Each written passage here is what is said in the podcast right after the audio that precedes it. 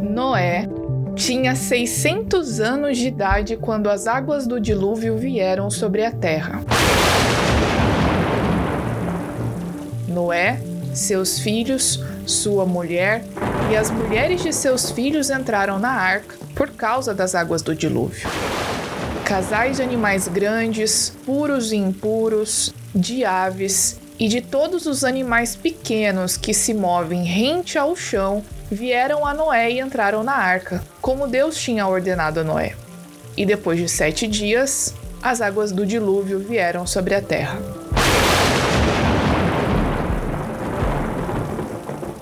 Do dia em que Noé completou 600 anos, um mês e 17 dias, nesse mesmo dia, todas as fontes das grandes profundezas jorraram e as comportas do céu se abriram e a chuva caiu sobre a terra 40 dias e 40 noites. 40 dias durou o dilúvio, e as águas aumentaram e elevaram a arca acima da terra. As águas prevaleceram, aumentando muito sobre a terra, e a arca flutuava na superfície das águas. As águas dominavam cada vez mais a terra e foram cobertas todas as altas montanhas do céu. As águas subiram até quase 7 metros acima das montanhas. Todos os seres vivos que se movem sobre a terra pereceram: aves, rebanhos domésticos, animais selvagens, todas as pequenas criaturas que povoam a terra e toda a humanidade.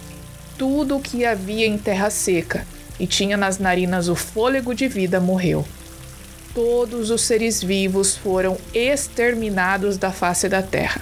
Só restaram Noé e aqueles que com ele estavam na arca. O relato catastrófico que você acabou de ouvir está descrito no capítulo 7 do livro de Gênesis, o primeiro livro da Bíblia. Ele tem sido motivo de debate e controvérsia nos últimos anos, já que alguns grupos de pessoas colocam em dúvida sua veracidade. Seriam essas cenas de desastre e desespero apenas uma história alegórica ou uma realidade histórica? Existem evidências científicas que apoiam a ocorrência de um dilúvio universal? Em que aspectos a ciência apresenta evidências favoráveis a essa grande catástrofe bíblica?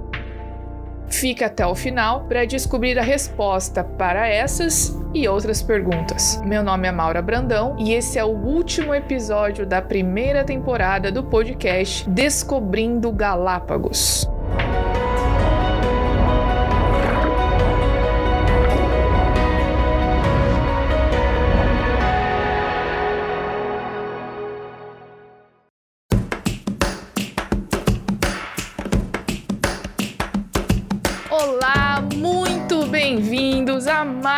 Episódio do podcast Descobrindo Galápagos. Na verdade, é o último episódio dessa primeira temporada, nosso oitavo episódio. Sem contar o episódio bônus, claro, e como você já deve ter visto, a gente fez uma entrevista muito legal com a Maite Costa, que fez a Eve no filme Aventuras em Galápagos. Mas antes da gente começar o nosso assunto, eu quero lembrar vocês de coisas muito importantes, como eu sempre digo no início de todos os nossos episódios, que é o nosso Instagram. Segue a gente por lá para ficar por dentro de todas as novidades, ainda mais agora que estamos reabrindo após a pandemia. Lá você vai poder acompanhar o nosso dia a dia, as nossas atividades, os programas, os planos, a nossa exposição, coisas que você já vem acompanhando ao longo do ano e agora com certeza vai ficar melhor ainda com o museu reaberto depois desse ano difícil que foi um ano de pandemia.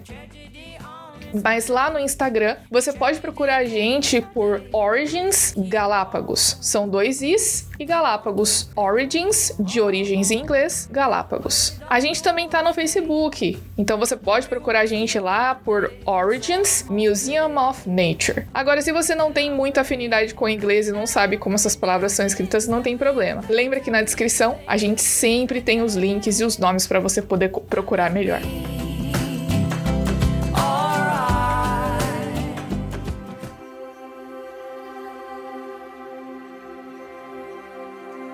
Bom, e nesse episódio, então, para conversar com a gente, tirar todas as nossas dúvidas sobre dilúvio, nós temos a presença ilustre do Danilo Oliveira. Ele é licenciado bacharel em Ciências Biológicas, ele também é mestre em Paleobiologia lá pela Universidade de Bristol e também atualmente é professor universitário e também desempenha a função de presidente do NUMAR, que é o núcleo maringaense da Sociedade Criacionista Brasileira. Danilo, muito obrigado pela disponibilidade por ter aceitado aqui o convite para participar do podcast Descobrindo Galápagos. Opa, é um grande prazer, muito obrigado pelo convite. A gente já tinha conversado um tempo antes de, de, tentar gravar, né? Infelizmente acabou não dando, mas finalmente conseguimos, então tô, tô, bem feliz de estar aqui com você. Que bom, Danilo. Bom, antes é, de tudo, eu queria começar a falar um pouquinho sobre dois conceitos importantes que, pra gente, antes da gente falar de dilúvio, que é o uniformitarismo e o catastrofismo. Porque é, esses princípios, eles estão no pano de fundo do assunto das origens, especialmente também no relato do dilúvio, que seria uma grande catástrofe. Como que a gente uhum. poderia diferenciar esses dois princípios para o pessoal que está ouvindo a gente? É, esses dois princípios são bem importantes quando a gente fala é, no campo de estudo da geologia e da paleontologia, ou seja, o estudo das rochas e também do estudo dos fósseis, né, dos restos animais, de plantas, etc., que nós encontramos no nosso planeta. Resquícios do passado, né? Então, esses dois conceitos são bem importantes. Quando a gente fala de uniformitarismo, o próprio nome de, né, de uma forma uniforme, ele engloba vários conceitos, né, né, mas tentando resumir aqui, ele trata do seguinte: o, no passado, aconteceram exatamente as mesmas coisas que no presente, ou seja, o desenvolver das coisas, o desenrolar das coisas é igual ao presente. Ou seja, vamos supor um rio que carrega sedimento, né, carrega terra ali com ele até o mar. Vai carregando de pouquinho em pouquinho vai levando. Ou seja, isso teria acontecido também no passado do decorrer de centenas, milhares ou até milhões de anos, né? Ou uma erosão, o vento vai batendo em uma rocha, vai levando um grão aqui, outro grão ali, e com o passar do tempo, de um modo gradual e lento, vai fazendo uma grande diferença, vai abrindo um grande buraco, uma grande fenda em uma rocha e por aí vai. Então, todo o nosso planeta teria sido moldado assim se nós falamos de uniformitarismo, ou seja, as coisas acontecem de modo uniforme. Do mesmo jeito que acontece agora, teria acontecido no passado. Lento, gradativo. É aquela famosa frase, né? O presente é a chave do passado, é isso? Exatamente. Isso se aplica nesse conceito. O presente é a chave para o passado. Então a gente olha os acontecimentos que estão acontecendo de que, que acontecendo aqui no, no presente e a gente tem uma ideia de como teria acontecido no passado certo? O mesmo, do mesmo modo que temos chuvas hoje, tivemos chuvas no passado. Vento hoje, vento no passado. Ondas hoje, ondas no passado também. Então, seria isso. O presente seria a chave para nós interpretarmos o passado. Já no conceito de catastrofismo, é diferente. O Prome já coloca. Então, no passado da Terra, teria acontecido várias catástrofes ou uma grande catástrofe que moldou rapidamente a, a geografia do planeta. Depositou sedimento, né, formando rochas, é, matou animais, né, soterrando eles também, formando os fósseis que encontramos hoje. Mas teria uma coisa mais rápida, repentina, e não gradual, como nós vemos no uniformitarismo, certo? Essa é a principal diferença. Um é lento e gradativo e o outro é, é muito rápido, é abrupto e muito intenso. Para nós que somos criacionistas, assim, falando dentro desse contexto do catastrofismo, a gente entende que o dilúvio que está lá registrado na Bíblia, né, relatado na Bíblia, poderia ter uh, sido um desses eventos catastróficos, né? Foi um desses eventos catastróficos e que com certeza certeza marcou profundamente o nosso planeta, assim como toda catástrofe, né? É, de tempos em tempos, às vezes tem um grande terremoto, tem tsunami, etc. Então, se isso acontece com esses eventos que não são assim globais, a gente fica imaginando como teria sido o dilúvio. Como que a gente pode afirmar, Danilo, ou comentar as formas com que a catástrofe do dilúvio alteraram a geografia da Terra? Vamos lá. Um dilúvio global teria impactos, assim, globais sobre o planeta, assim, impactos gigantescos. Vamos pegar um exemplo, né? Já, já, o nome já diz. Mas vamos pegar aqui um exemplo simples. Se a gente olha nas nossas cidades, aqui no Brasil mesmo, é, quando tem grandes chuvas, né, enxurradas e coisas assim, a gente sempre vê notícias de ruas inteiras que foram levadas, asfalto, carros foram carregados. Às vezes nas ruas a gente vê aquelas crateras enormes ou buracos, podem ser de tanto centímetros até metros de profundidade, ou o contrário, às vezes podem soterrar algumas regiões, né? Como vemos, por exemplo, lá em Brumadinho, quando teve o rompimento da barragem, né, uma grande quantidade de água e sedimento foi carregada em uma região, alterou totalmente a região ali, tanto carregando sedimento quanto depositando, né? Soterrou muitas casas, né? Grandes regiões assim, sujou muitos rios ali na região. Então, assim, uma chuva, uma tempestade ali, como a gente vê perto da nossa cidade, já faz um um estrago imenso, né? A gente, a gente consegue observar isso em questão de poucas horas, né? Não é uma coisa que demora semanas às vezes, é questão de horas e a gente tem um estrago gigante. Agora imagina uma chuva ou eventos catastróficos acontecendo no decorrer de vários dias, que é o caso do dilúvio, no planeta inteiro. Seria um resultado assim, é incomparável. Nada hoje a gente teria como ilustrar o que teria acontecido ou impactado no passado. Então, todos os continentes teriam sido afetados e todos ao mesmo tempo,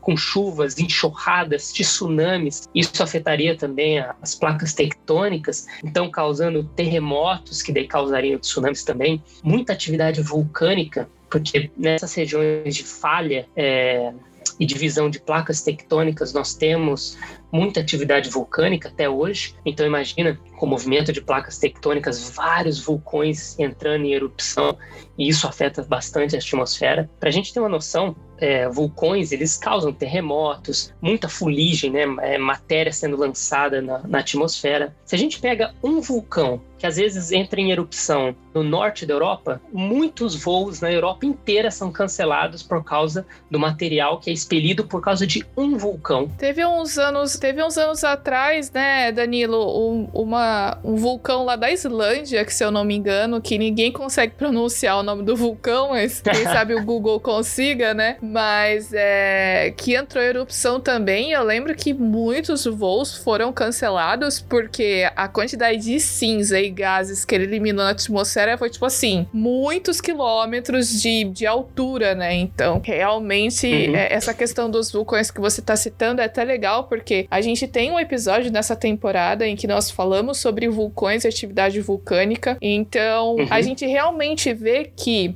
essas catástrofes a gente vê em menor escala hoje em dia, mas acontecendo em escala global, por exemplo, no período de, do dilúvio, faz mais uhum. sentido quando a gente estuda a geografia, a geologia do nosso planeta, do que processos lentos duram, durante milhões de anos, né? Principalmente por causa das, das rochas sedimentares, por exemplo. É um exemplo de vulcão vulcão bem interessante é o Monte Santa Helena. Eu tive a oportunidade de, de visitar, é muito legal. E o que, que aconteceu? Se não me engano, foi nos anos 80, agora não me lembro exatamente o ano. É, ele era simplesmente uma grande montanha, muito bonita. Vários turistas iam na região lá visitar, acampar. E em um dado momento ela entrou em erupção. Né? Então parte daquela montanha deslizou, né, carregando muito sedimento e tudo mais, e levando boa parte da floresta, muito sedimento foi espalhado, né, pela atmosfera por causa da atividade vulcânica. É, foi tão longe que alguns dizem que a fuligem, né, um apelido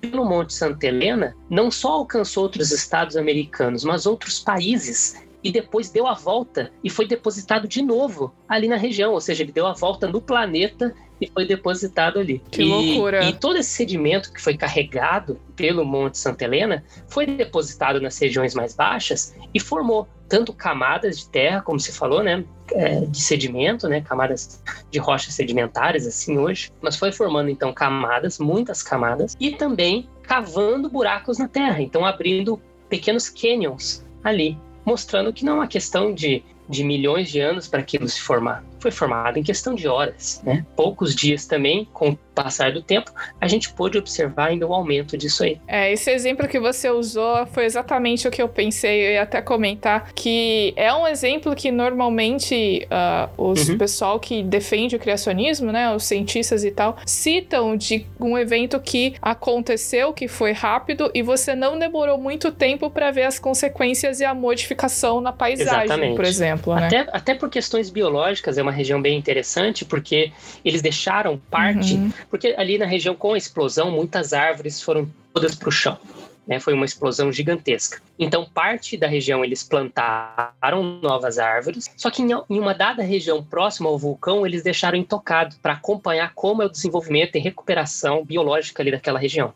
Então, eles conseguem observar como plantas, a sucessão né, biológica ali e tal, plantas vão crescendo, vão se desenvolvendo. Então, foi um experimento, digamos assim, entre aspas, muito, muito legal. E nos dá uma, uma, uma dica de que teriam sido alguns desses eventos. É, eu acho muito interessante isso, porque Uh, muita gente, às vezes, quando vai conversar ou ver alguma coisa, é, diz que a ciência provou o dilúvio, que a ciência não sei o quê. E eu acho que não é exatamente essa interpretação que a gente dá, né? Na verdade, o que os cientistas acabam procurando e achando, os geólogos, por exemplo, paleontólogos, são evidências de catástrofes muito grandes e, por exemplo, de nível global, né? Que aconteceram e que estão registrados na geologia. E aí a gente pode usar esses exemplos para dar embasamento para a história do dilúvio, né? Tô, tô certa nessa interpretação, Danilo? Maura, certíssimo, exatamente isso. Porque quando nós estamos olhando para a natureza, para a ciência,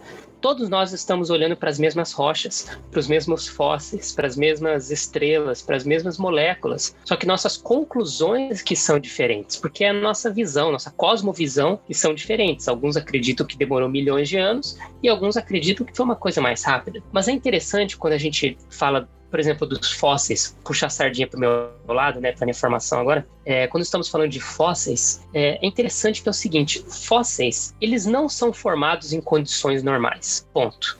Isso é um fato. Qualquer cientista sabe disso, que condições normais não formam fósseis. Fósseis, até para um evolucionista, são exceções à regra. Eles tecnicamente nem deveriam existir, mas existem. Porque, como eu disse, condições naturais que a gente vê hoje não formam fósseis. Tem que ser um acontecimento diferenciado, condições muito específicas que permitam ali a preservação desses fósseis. E é interessante que até muitos dos meus professores que eram evolucionistas, claro, admitiam isso claramente, que os locais onde a gente encontrava fósseis sempre aconteceu alguma coisa diferente. Porque eles vão dizer, ah, não, tudo é gradativo, tudo é devagar, tudo é isso, tudo é aquilo.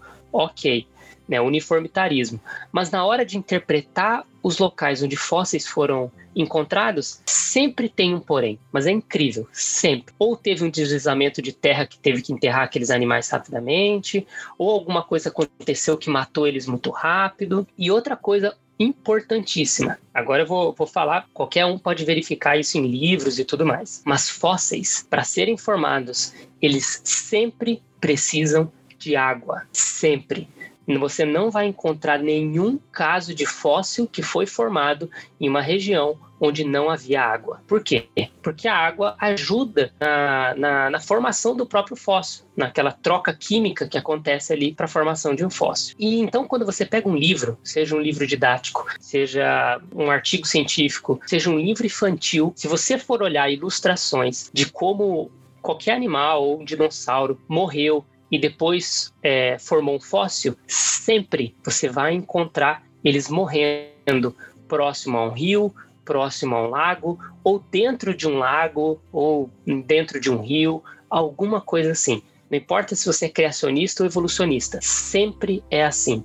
Por quê? Porque água tem que estar envolvida. E no dilúvio, a gente tem isso de sobra. Isso é muito legal. Inclusive, foi um bom link para a próxima pergunta que eu já ia te uhum. fazer, porque tem muita gente que diz que o relato do dilúvio é alegórico, que foi criado para ensinar uma lição, né? uhum. né? Então estavam querendo é, dar algum exemplo e criaram lá o dilúvio. E a gente ouve isso principalmente de mu muitas pessoas, de muitos cientistas, né, da comunidade científica. E você acabou de citar o que poderia ser uma evidência de que em algum momento na história do planeta houve então essa grande inundação. O que mais que a gente poderia falar de evidência científica que apoia a existência então desse dilúvio global? Até porque, Danilo, é, tem muita gente que, ou tem muitos geólogos que podem até admitir que houve um dilúvio, mas também dizem que foi algo é, regional, que não foi algo de proporções mundiais, Sim, né? É... Proporção mundial, no caso. É. Uhum. Alguns vão colocar que seria um dilúvio local, né? Que só foi uma, uma inundação em uma dada região. Isso não bate muito com o que o texto bíblico coloca, porque o texto ele fica repetindo várias vezes que todas as criaturas morreram, todas as criaturas na superfície da terra morreram, todas as criaturas abaixo de todo o céu morreram. Ou seja, o céu não dá para se dividir em uma região só. O céu é um, é um, todo, né? Ele cobre o planeta inteiro. Então ele, ele fica dando vários sinais e parece uma repetição chata, mas na realidade é Deus querendo mostrar algo que na realidade foi uma coisa global, não foi uma coisa local, né? Se não me engano é lá em Pedro depois ou não me lembro agora, me fugiu o versículo, mas é colocado que, do mesmo modo que a terra é, foi toda alagada pelo dilúvio, houve esse julgamento pelo dilúvio, agora a terra está aguardando um outro julgamento, que será por fogo, né? Aí falando mais do futuro, né? Mas é interessante, então, a Bíblia ela faz esses paralelos mostrando que é algo literal, não que é algo, algo alegórico ou algo que só foi em um, um só local. A Bíblia deixa isso bem claro. Agora, em questões científicas, nós temos várias evidências, né? E essas dos fósseis eu acho muito forte, porque é, se houve um dilúvio global, nós deveríamos encontrar milhares de criaturas mortas enterradas por terra e por lama em toda a Terra. E, olha só, por incrível, é exatamente isso que nós encontramos. Centenas e milhares de criaturas soterradas por lama por toda a Terra. Então, assim, é muito forte quando nós conectamos a palavra com a ciência, as coisas começam a fazer sentido. Porque se, se você não, se você se afasta da palavra de Deus como cristão, né? Mas se você se afasta da palavra de Deus e não utiliza ela como a sua cosmovisão para você interpretar as coisas, inclusive a ciência, você perde muito. Olha só que interessante. É, a maioria, se não quase todos os cientistas que fundaram a ciência moderna, inclusive geologia e tudo mais, eles eram cristãos e amavam a Bíblia. Dá para ver um monte de citações deles falando é, sobre a Bíblia, né, a palavra de Deus, a inspiração que eles tinham na Bíblia para fazer ciência. Porque Deus é um Deus de ciência também. A Bíblia não é um livro de ciências, mas contém os fundamentos para que a gente possa interpretar a ciência. Então essas coisas não são desconexas. A Bíblia e a ciência elas andam juntas, sim. E se olhamos para a ciência, através da palavra de Deus, a gente consegue chegar a conclusões muito reais, extremamente plausíveis. Já dizia o, um grande cientista, Louis Pasteur, de que muita ciência nos aproxima de Deus e pouca ciência nos afasta de Deus, né? Então é muito legal a gente entender que por termos é, essa cosmovisão de que nós somos criados, nós somos planejados, de que Deus veio aqui há milhares de anos atrás e nos fez com as próprias mãos, nos faz ver mais longe. A gente não fica limitado naquela visão naturalista de que as coisas só poderiam ter surgido por processos naturais, né? A gente começa a considerar é, é, possibilidades que têm a ver com o, o sobrenatural. Isso é muito legal, né? Sim, com certeza. A gente. É, o pessoal fala que, ah, mas o cristão está limitado, ele, ele só ele usa Deus como uma desculpa. Se ele não sabe explicar alguma coisa, ele vai dizer, ah, foi Deus que fez, e pronto. Não é bem assim, porque os evolucionistas fazem a mesma coisa, só que com evolução. Quando eles não sabem explicar, né, acho que você já deve ter visto vários exemplos assim. Quando eles não conseguem explicar um processo de como uma criatura saiu e se tornou outra, não existem evidências fósseis, não, não existem evidências biológicas para isso, o que, que eles fazem? Ah, evoluiu. Mas como assim? Ah, evoluiu. E pronto. Então eles utilizam, a evolução se torna um Deus para eles. Querendo ou não, se torna um Deus. Então, não é questão de se agarrar só a uma coisa ou outra, mas é se agarrar à verdade. Se nós acreditamos na Bíblia como verdade, seja para questões do nosso dia a dia, questões morais, ela é verdade também para a área científica. Com certeza. E eu acho que outro aspecto interessante, Danilo, que a gente poderia acrescentar na questão das evidências científicas do dilúvio é a própria formação de rochas sedimentares, né? Porque é, essas rochas elas dão indicação de que elas foram formadas inundações e também elas têm uma extensão muito grande. Tem informação que está no Brasil, está na África, tem informação que vai de ponta a ponta nos Estados Unidos, Grand Canyon. Então uh, a, a gente vê que se a gente olhar a natureza e, e tem, tem muitos escritores aí que dizem que a natureza é um, um segundo livro que Deus deixou para nós, né? Ele deixou a Bíblia e deixou o livro da natureza para nós estudarmos. É, se a gente olhar para a natureza estudar a natureza com cuidado e com essa visão ampla que a nossa cosmovisão nos dá,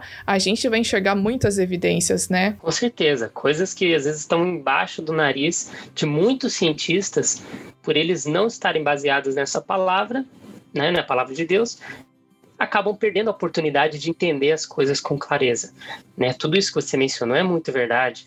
Né? Essas camadas que atravessam grandes regiões e muitas delas contendo fósseis é, é muito interessante. Mais um, um exemplo que eu vou dar em relação a essas camadas e também a, a fósseis, só para a gente fechar esse ponto, é, nos Estados Unidos aconteceu uma coisa muito interessante. Eles encontraram uma, uma região com vários fósseis de dinossauros, mas o interessante é, eles só encontraram indivíduos adultos, não encontraram nem filhotes e nem indivíduos idosos, mais velhos. Por que isso? Não é estranho, porque na natureza a gente encontra um grupo misto, né, de filhotes, jovens, adultos e mais idosos, né? Então não, não justifica. E mesmo se fosse um cemitério de desses dinossauros, a gente encontraria muitos indivíduos mais velhos e não só adultos. Muitos cientistas tentam explicar de vários modos isso aí, mas para o dilúvio, se a gente está olhando através da, dessa visão bíblica, faz muito sentido. Imagina se o, o que é hoje o continente norte-americano estivesse subindo o nível do mar, né? Em um dado momento começou a ter grandes tsunamis, ondas carregando sedimentos, subindo, porque o dilúvio está rolando, as águas estão aumentando e os animais estão fugindo. Esse sedimento todo é carregado por, como você falou, grandes extensões, né, por água vindo carregando esse sedimento, e esses animais começam a fugir. Os mais lentos, como os filhotes e os mais velhos, vão ficando para trás e vão morrendo antes. Depois, quando chegou em um dado momento que aquela, aquele grande grupo de dinossauros estava fugindo e não conseguiu fugir mais, porque as, as águas e o sedimento alcançaram eles, depositaram eles morrendo todos juntos. O que não é uma coisa normal de se acontecer na natureza. Animais não morrem todos juntinhos, bonitinhos. Isso não acontece. Eles morrem espalhados mas a gente encontra no, no, registro fóssil muitos desses casos de animais morrendo juntos. Alguns tem regiões onde os animais estão todos fugindo para a mesma direção. Como assim? Como é que os animais vão escolher a, a posição para morrer lentamente, um do ladinho do outro, apontando para o mesmo lado? Isso não acontece. Só se alguma coisa catastrófica acontecesse naquele local. E é interessante porque daí os evolucionistas concordam. Ah, sim, foi alguma coisa repentina. É, mas todos os casos que a gente vê são assim. E isso é um sinal importante. Inclusive, tem caso de fóssil, né, Danilo? Que o animal morreu ali, foi, foi soterrado, tava dando a luz, é, tava uhum. se alimentando. Então, não foi uma coisa assim que foi aos pouquinhos. O animal morreu ali de uma hora para outra, né? Com certeza. Foi uma coisa abrupta. Tem, tem dinossauros que morreram brigando uns com os outros. Então, assim, não foi nada lento, não foi nada gradativo. Foi sempre uma coisa catastrófica, intensa e muito rápida.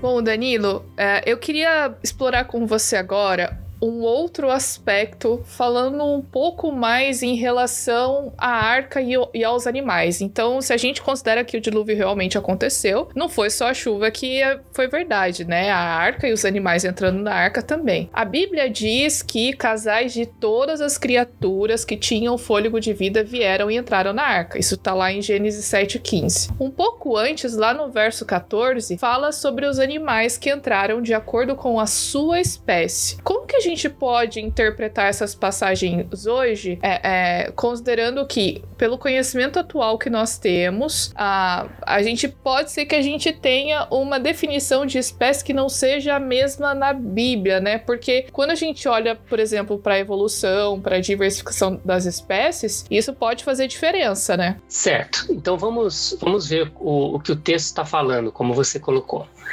É, em português, o, na, no nosso, na nossa tradução para nossa língua, a gente encontra o termo espécie, dizendo que um casal de cada espécie entrou na arca. Só que existem, assim, milhares, milhões de espécies que, se a gente fosse colocar todos dentro da arca, com certeza não caberia. É muita coisa, é muita espécie. Por quê?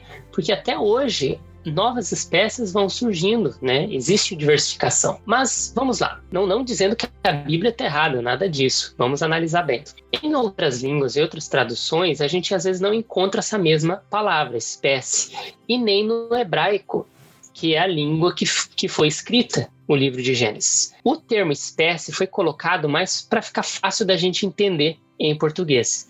Só que no hebraico, o termo ele vai mais para o sentido de tipo de animal e não espécie de animal. Se a gente for analisar o que, que é um tipo de animal na Bíblia, ele nos deixa, falando em termos biológicos, em mais ou menos o nível de família, né? Porque nós temos espécie, grupo, gênero, reino, filo, classe, ordem, né? Nós temos várias classificações biológicas. Aquela classificação do Linneu que a gente aprende na escola, né? Do reino, filo, classe, ordem, família, gênero, espécie. Exatamente.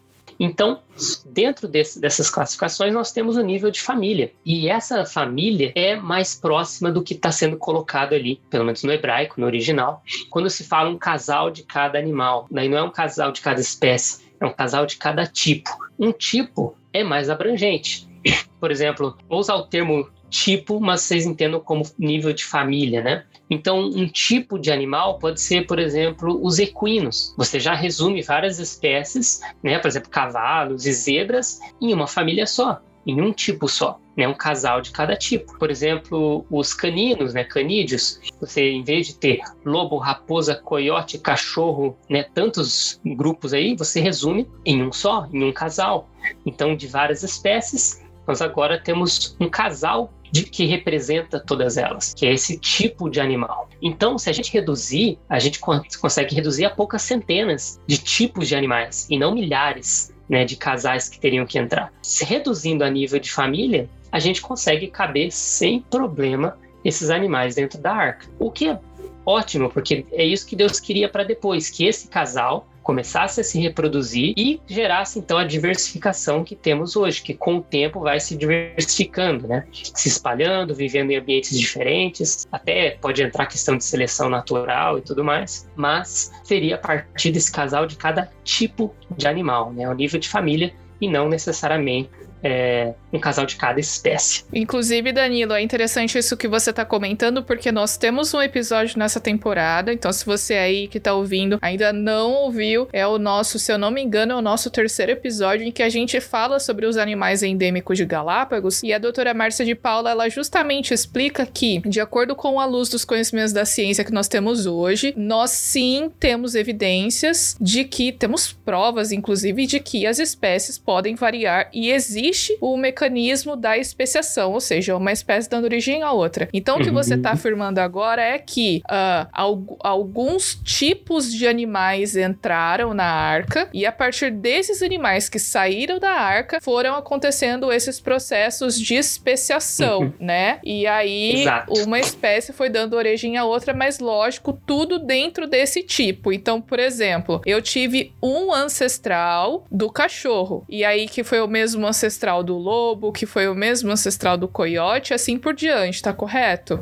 Exatamente, porque ali a gente observa uma questão assim: existem novas espécies, né? O cachorro, o lobo, o coiote? Sim, novas espécies, mas eles não deixaram ter o mesmo tipo de animal. Todos eles continuam sendo os caninos ou canídeos. Né? Eles não deixaram de ser o mesmo nível de família. Ele não virou um felino, ele não virou um equino. Ele continua sendo o mesmo tipo de animal, mas uma espécie diferente, que é uma variação desse grupo, desse tipo de animal. Isso, isso é muito interessante, isso é muito importante para nós que somos criacionistas, viu? Então, se você que tá ouvindo a gente, ouvir alguém falar que Deus, uh, que as espécies são fixas, de que Deus criou todos os animais que existem e eles são assim desde que Deus criou, isso tá errado. Deus criou sim todos os seres vivos, mas a gente precisa sim aceitar, de acordo com as, com as evidências científicas e o conhecimento científico que a gente tem hoje, de que os animais podem sim passar por transformações e podem dar origem a outras espécies dentro dos limites dos tipos básicos que o Danilo comentou. Mas, uh, Danilo, essa pergunta eu vou fazer para você porque todo mundo pergunta e eu sei que não existe consenso, assim, pelo uhum. menos dentro do, dos criacionistas. Você okay. acha que os animais como os dinossauros entraram na arca? Ok, vamos lá. Eu gosto dessa pergunta porque eu gosto muito de dinossauro. Então, vamos lá. Eu vou colocar aqui uma visão geral mostrar as, algumas diferentes opiniões, né? É, colocar até a minha opinião e cada um siga as evidências, né? Mas vamos, vamos trabalhar um conceito aqui. Quando a gente fala dinossauro entrar na arca, já gera uma estranheza para todo mundo, por quê? Dinossauro é um bicho diferente, né? Dinossauro, pô, dinossauro, aqueles que a gente vê em filme, né? E tal. T-Rex comendo todo mundo, atacando, é. né? Exato, aquela loucura. Então, assim, a gente, a gente já pensa nessa coisa que se tornou quase mitológica, né, no, no, conhecimento popular, os dinossauros, né, e devido a filmes, livros, brinquedos e tudo mais. Mas vamos lá. Os dinossauros, uhum. eles são animais como qualquer outro animal. Eles são animais assim como outros. Mas fala, nossa, Danilo, mas eles são tão assustadores, tão grandes, poderosos. Sim, existiam alguns que eram grandes e muito fortes, mas a maioria deles eram pequenos. Para você ter uma noção, a média de tamanho dos dinossauros é por volta do tamanho de uma ovelha. Se você pegar todos eles, os grandes e os pequenos, e tirar uma média de tamanho,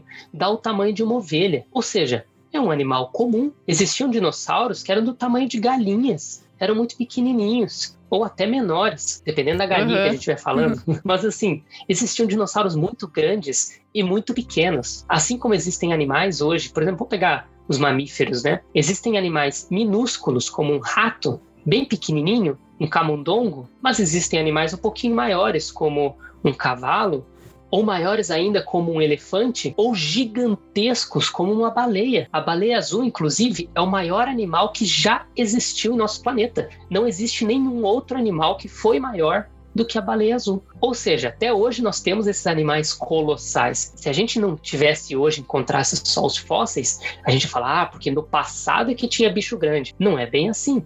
Hoje nós ainda temos também. Então, os dinossauros são esses grupos de animais que existem, tanto grandes quanto pequenos. São animais normais. É que a gente tem na mentalidade de dinossauro ser um bicho grande por causa dos filmes, né?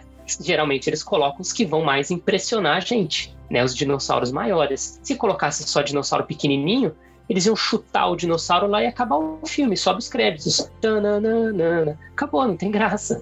Cinco minutos de filme. Acabou. Cinco minutos de filme. Então, assim, precisa ser uma coisa mais épica. Então eu compreendo. Só que gera essa estranheza. Aí você fala, poxa, né? Tudo bem, os dinossauros eram animais comuns eles caem na categoria que Deus coloca lá, que um casal de cada tipo de animal, que tem respiração em suas narinas, que anda sobre a superfície da terra, eles caem nessa categoria, ou seja, deveriam entrar na arca, porque como eu falei, eram animais como qualquer outro. Mas existem alguns casos de alguns animais, que alguns dinossauros, que eram grandes demais e não caberiam na arca. Existe um motivo real para eles não entrarem se outros animais entraram se outras criaturas grandes e ferozes também entraram. Então, dinossauros deveriam entrar também. Eles não são diferentes, são animais. Mas eu vou falar uma coisa agora que vale para qualquer espécie, para qualquer tipo de animal, seja um leão, um cachorro, uma girafa, o que for. O conceito é o seguinte: os animais que, que entraram na arca, eles não precisavam necessariamente ser adultos. Eles poderiam ser jovens ou filhotes. Para dinossauros que são muito grandes, isso é ótimo, porque o maior ovo de dinossauro já encontrado até hoje é mais ou menos do tamanho de uma bola de futebol americano. Então não é uma coisa tão gigantesca assim, sabe? Um ovo do tamanho de uma pessoa. Né? Não é isso. Os dinossauros eram pequenos. Então, um dinossauro jovem ou um dinossauro filhote daquelas espécies maiores caberiam sem problema nenhum. Inclusive, para os outros animais, isso também é vantajoso. Por exemplo, se você tem leões ou zebras, gatos, tudo, qualquer animal jovem dentro da arca ou filhote, você tem muitas vantagens. Primeiro, eles são menores, ocupam menos espaço, fazem menos cocô do que um adulto, dorme mais do que um adulto, come menos do que um adulto. Quando sai da arca no novo ambiente, tem uma o filhote tem uma capacidade de adaptação melhor do que um adulto e tem mais anos de vida para se reproduzir, que era exatamente o propósito que esses animais tinham quando saíssem da arca. Tanto dinossauros quanto qualquer outro tipo de animal poderia caber dentro da arca, dentro dessa categoria, sendo jovens ou filhotes, sem problema nenhum. Seria até mais fácil para Noé cuidar de todos eles. É, esse, esses argumentos que você está colocando aí são muito interessantes mesmo. E uh, é importante a gente dizer também que uh, essa questão de se dinossauro entrou ou não entrou não faz a menor diferença, né? O é, importante é, é a gente. é, o importante é a gente entender que nós sim fomos criados e que temos evidência científica sim para acreditar que houve um dilúvio universal. Inclusive, uh, no, no, nos episódios que a gente falou sobre a formação das Ilhas Galápagos, no episódio que a gente falou sobre vulcões, a gente falou sobre a importância do dilúvio e que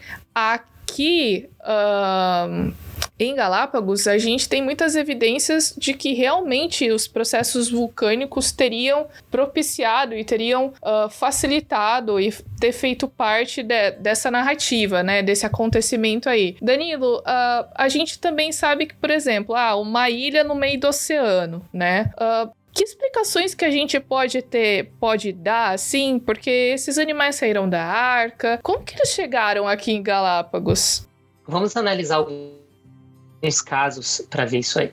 Depois do dilúvio, né, a gente tem daí a história da era do gelo e tudo mais, mas isso é papo para outra hora. Mas nós temos alguns acontecimentos que facilitariam com que houvesse variação do nível do mar, certo? Tanto para mais quanto para menos. E se você baixar o nível de, do mar em alguns metros, não precisa nem ser tanto, mas em alguns metros, você consegue conectar um monte de ilha. Por exemplo, aquelas ilhas no Sudeste Asiático, né, da Indonésia, ilha de Java, tantas outras ali na região. Se você baixar um pouquinho o nível do mar, você já conecta elas com uma trilha de terra seca, que poderia, quem sabe, levar até a própria Austrália. Sendo assim, alguns animais poderiam atravessar por essas pontes de terra seca sem problemas, até que o nível do mar subisse novamente. E a gente sabe que no decorrer da história ele oscilou. Então, isso é uma das explicações. Se a gente pega, por exemplo, a Antártida, né, o Polo Sul, é muito longe para uma, uma criatura nadar. Se a gente pega animais terrestres, eles podem até nadar uma certa distância, mas ali é muito longe, é muito, muito longe. Então é interessante que no Polo Sul a gente só encontra animais ou que voam ou que nadam. Nós não encontramos animais que são puramente terrestres. Até o urso polar, ele não tem no Polo Sul, só no Polo Norte. Né? E pinguim a gente tem no Polo Sul, uma criatura que nada. Então, até ilhas bem distantes, nós temos explicações assim. E a gente consegue entender como os animais chegaram lá. Para Galápagos, os mesmos princípios podem se aplicar também, tanto variação do nível do mar, atividades geológicas, e tem uma explicação que eu achei muito interessante, que eu ouvi uma vez e, li um pouco sobre isso, que era depois do dilúvio, ou durante o próprio dilúvio, o mundo foram arrancadas, né? Ou seja, algumas foram soterradas e alguns troncos ficaram boiando.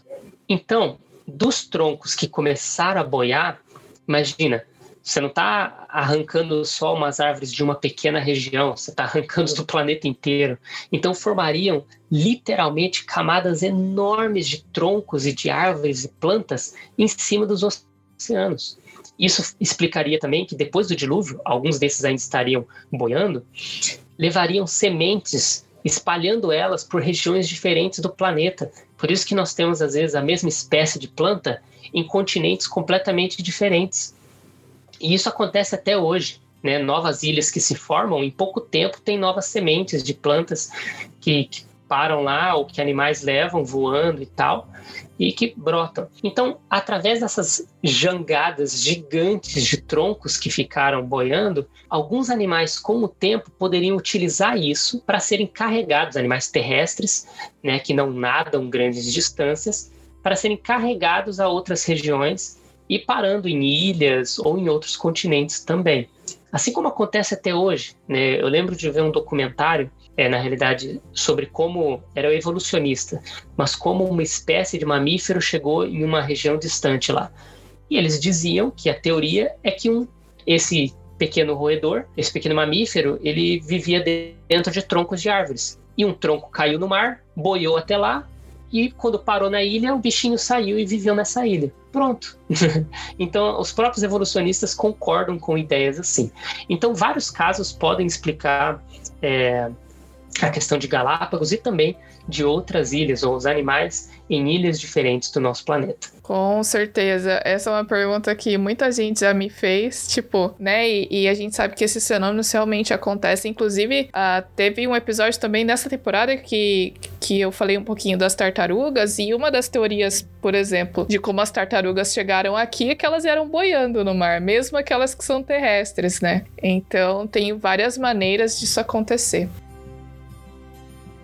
Bom, Danilo, a gente tá acabando e sempre no final do episódio a gente faz um momento aqui de sugestões pro pessoal que tá ouvindo, o que, que eles podem procurar para se aprofundar mais. Qual que seria a sua sugestão pro, pro esse episódio? Olha, pessoal, existe bastante coisa na internet, principalmente em tempos de pandemia. A internet nunca foi tão relevante como está sendo agora. É, existe muita coisa na internet que a gente pode acessar em relação à criação, em relação a dilúvio, sobre vários temas diferentes. É, então, deixar algumas recomendações. É, como aqui, presidente do, do NUMAR CB, né, o Núcleo Maringaense da Sociedade Criacionista Brasileira.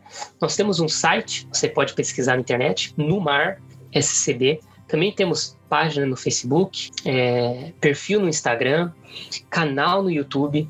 Você pode dar uma olhada em qualquer um desses meios que você achar mais legal.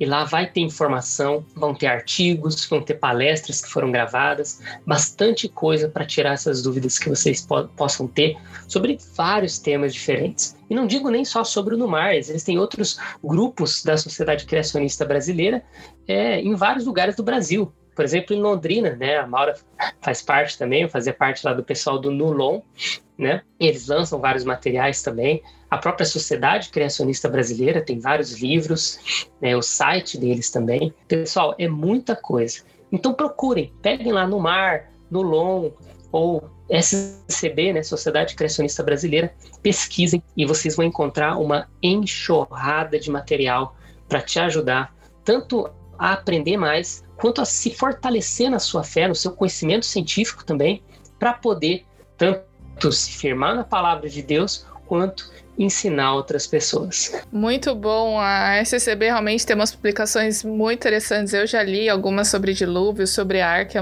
muito legal mesmo. Só você entrar lá scb.org.br que você vai achar uh, o acervo para você poder adquirir algum livro. Eu queria dar a sugestão aqui de um documentário que eu acho muito legal, tá disponível no YouTube gratuitamente. Chama Is Genesis History? É, é, é Gênesis História, né? Gênesis é história, tipo, falando sobre a veracidade da, das coisas que estão relatadas no livro de Gênesis. Então, o link vai estar tá na descrição desse episódio no Spotify, ou seja, onde você estiver ouvindo. E aí você pode também é, verificar e, e, poder acessar e assistir. É um documentário interessantíssimo, tava na Netflix até um tempinho atrás, só que eu acho que acabou saindo do catálogo, mas é muito legal de ver também.